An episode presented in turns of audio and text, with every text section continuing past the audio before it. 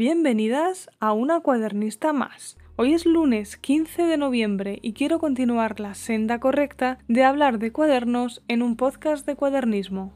Ser coherente es algo a lo que no acostumbro, pero que sienta muy bien. Hoy voy a desarrollar el temido miedo al folio en blanco que quien dice folio dice lienzo, lámina, siguiente hoja del cuaderno o incluso bloque de arcilla en forma de ladrillo recién compradita y precintada. Se trata de un síndrome que funciona como una parálisis a la hora de comenzar cualquier proyecto artístico a base de angustia y bloqueo. Hay quien llega a pensar que no tiene nada que decir, o tiene tanto que contar que pierde el comienzo del hilo de su nudo de información y no es capaz de deshacerlo en un mensaje claro que pueda llegar a los demás. O por exceso o por defecto, el blanco supone un parón. Os confesaré que esta idea nace precisamente porque esta semana no sabía de qué hablaros, pero tengo mucho de qué hacerlo siempre. El bloqueo inicial que supone arrancar lo entiendo y lo he sufrido puntualmente. Me nacen las herramientas que me hacen salir de ahí de forma muy automatizada, porque me conozco al menos como artista. Autoconocerse es importante, aunque a veces dé un poco de miedo mirar muy dentro. La mayoría de consejos que voy a dar para salir de un bucle de inmovilidad son válidos para cualquier técnica artística porque casi todas tienen en común que esto puede pasar en algún momento. Animo, honestamente, a fomentar la imaginación mediante unos dibujos aparte. Que quien no sea dibujante haga figuras geométricas simples, que esas las aprendimos en infantil y no hay excusa. Bocetos de esos extraños que hacemos todos hablando por teléfono mientras nuestras amigas nos cuentan su vida.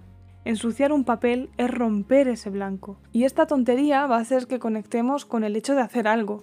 Quien trabaja en formato digital, ya sea escribiendo o pintando, no puede ensuciar su monitor pero todos deberíamos tener papel sucio, reciclado o notas adhesivas pululando por nuestros espacios de trabajo, víctimas de nuestro bloqueo, pero que nos van a servir para que las manos actúen mientras el cerebro conecta con la parte creativa. Es ese sonido de arranque de motor. Vamos despacito, pero avanzando. Cuando el bloqueo en mis alumnas es demasiado fuerte, siempre parto de respiraciones profundas. Puede pasar que no seamos conscientes por eso de no acostumbrar a mirar muy dentro de nosotras, realmente de cómo estamos en este momento. Si realmente estamos con la suficiente calma y estado mental para crear algo de nuestro estilo, que si tu estilo es el caos y la furia, este consejo te lo saltas, pero lo habitual es trabajar con música calmada, con espacio para la concentración y para que las ideas fluyan sin apelotonarse. Después de tres respiraciones profundas, cambiará nuestro estado, aunque sea un poquito. También aconsejo plantearnos cómo estábamos hablando hasta hace un segundo. ¿Acaso estoy gritando sin darme cuenta? ¿O hablo tan bajito que nadie me escucharía a no ser que esté a 10 centímetros de mi cara? La energía que proyectamos en ese momento va a contagiar lo que pretendamos hacer. Ojo, cuidado aquí. Porque yo también he pintado cuadros muy triste, precisamente porque quería que esa tristeza se viese reflejada. Aunque estaría bien tener en cuenta que no siempre se termina un cuadro en un par de horas, cosa que en realidad es bastante excepcional, y que la emoción la vamos a retomar al retomar el proyecto, por lo que el estado de calma y concentración sí es el más aconsejable para volver a él y evitar dejar nada a medias. Existe también otra voz que debemos escuchar, aparte de si gritamos o susurramos. Es esa cachonda que nos dice que no somos suficiente, que no saldrá bien y que no sabemos cómo plasmar la idea que tenemos en la cabeza. Esa voz hay que localizarla, porque así es más fácil mandarla a freír espárragos.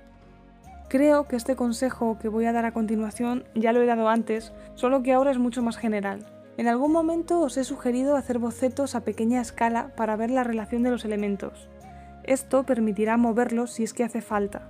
Se trata en realidad de un esquema, vaya, una relación de las ideas que hay, es decir, figuras, fondo y forma.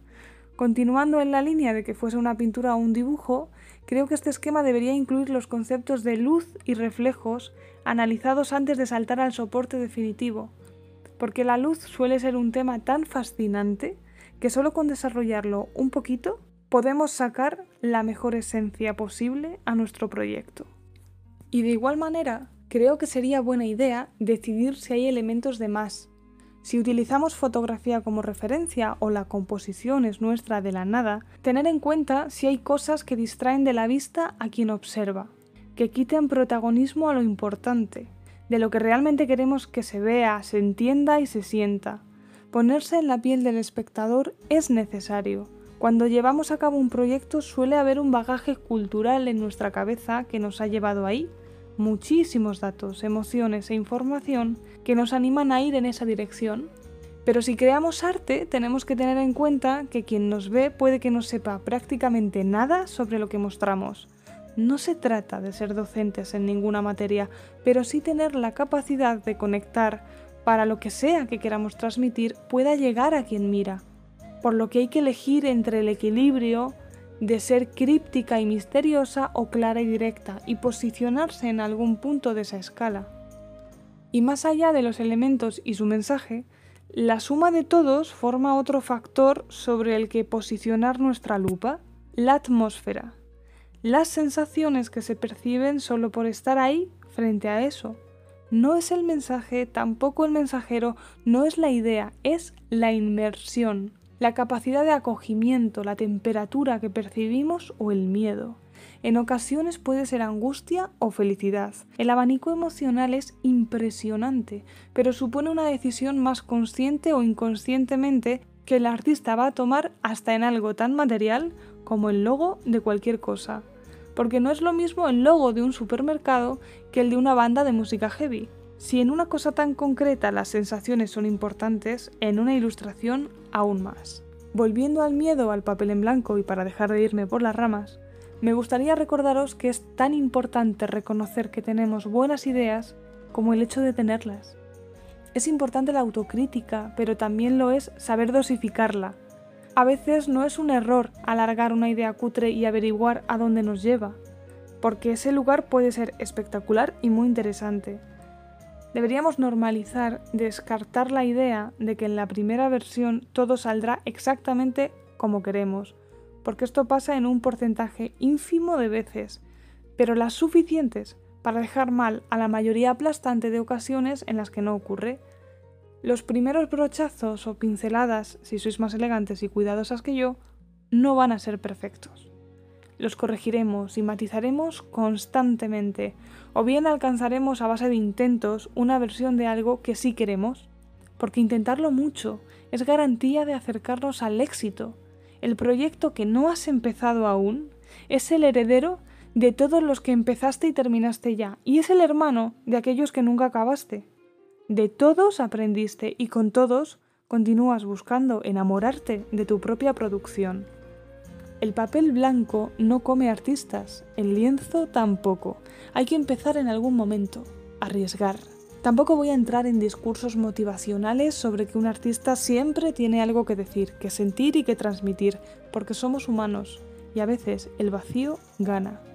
Tenemos días tristes y estamos apagados, y no apetece que los lápices ni los pinceles nos demuestren que este no es nuestro día, pero sí es nuestra responsabilidad no permitir que se convierta en una racha excesivamente larga, al menos intentarlo, sin asumir que estos ya no son los días aquellos en los que podíamos con todo, porque la inspiración nos tiene que encontrar trabajando, como decía el malagueño. Y con esto y un bizcocho, hasta el lunes que viene. Pasad una linda semana y abrigaos. Para que no me vuelva a pasar no saber de qué hablaros, podéis sugerirme temas, ¿eh? Yo encantada de investigar y desarrollar cualquier cosa sobre dibujo, pintura y de vez en cuando hasta docencia.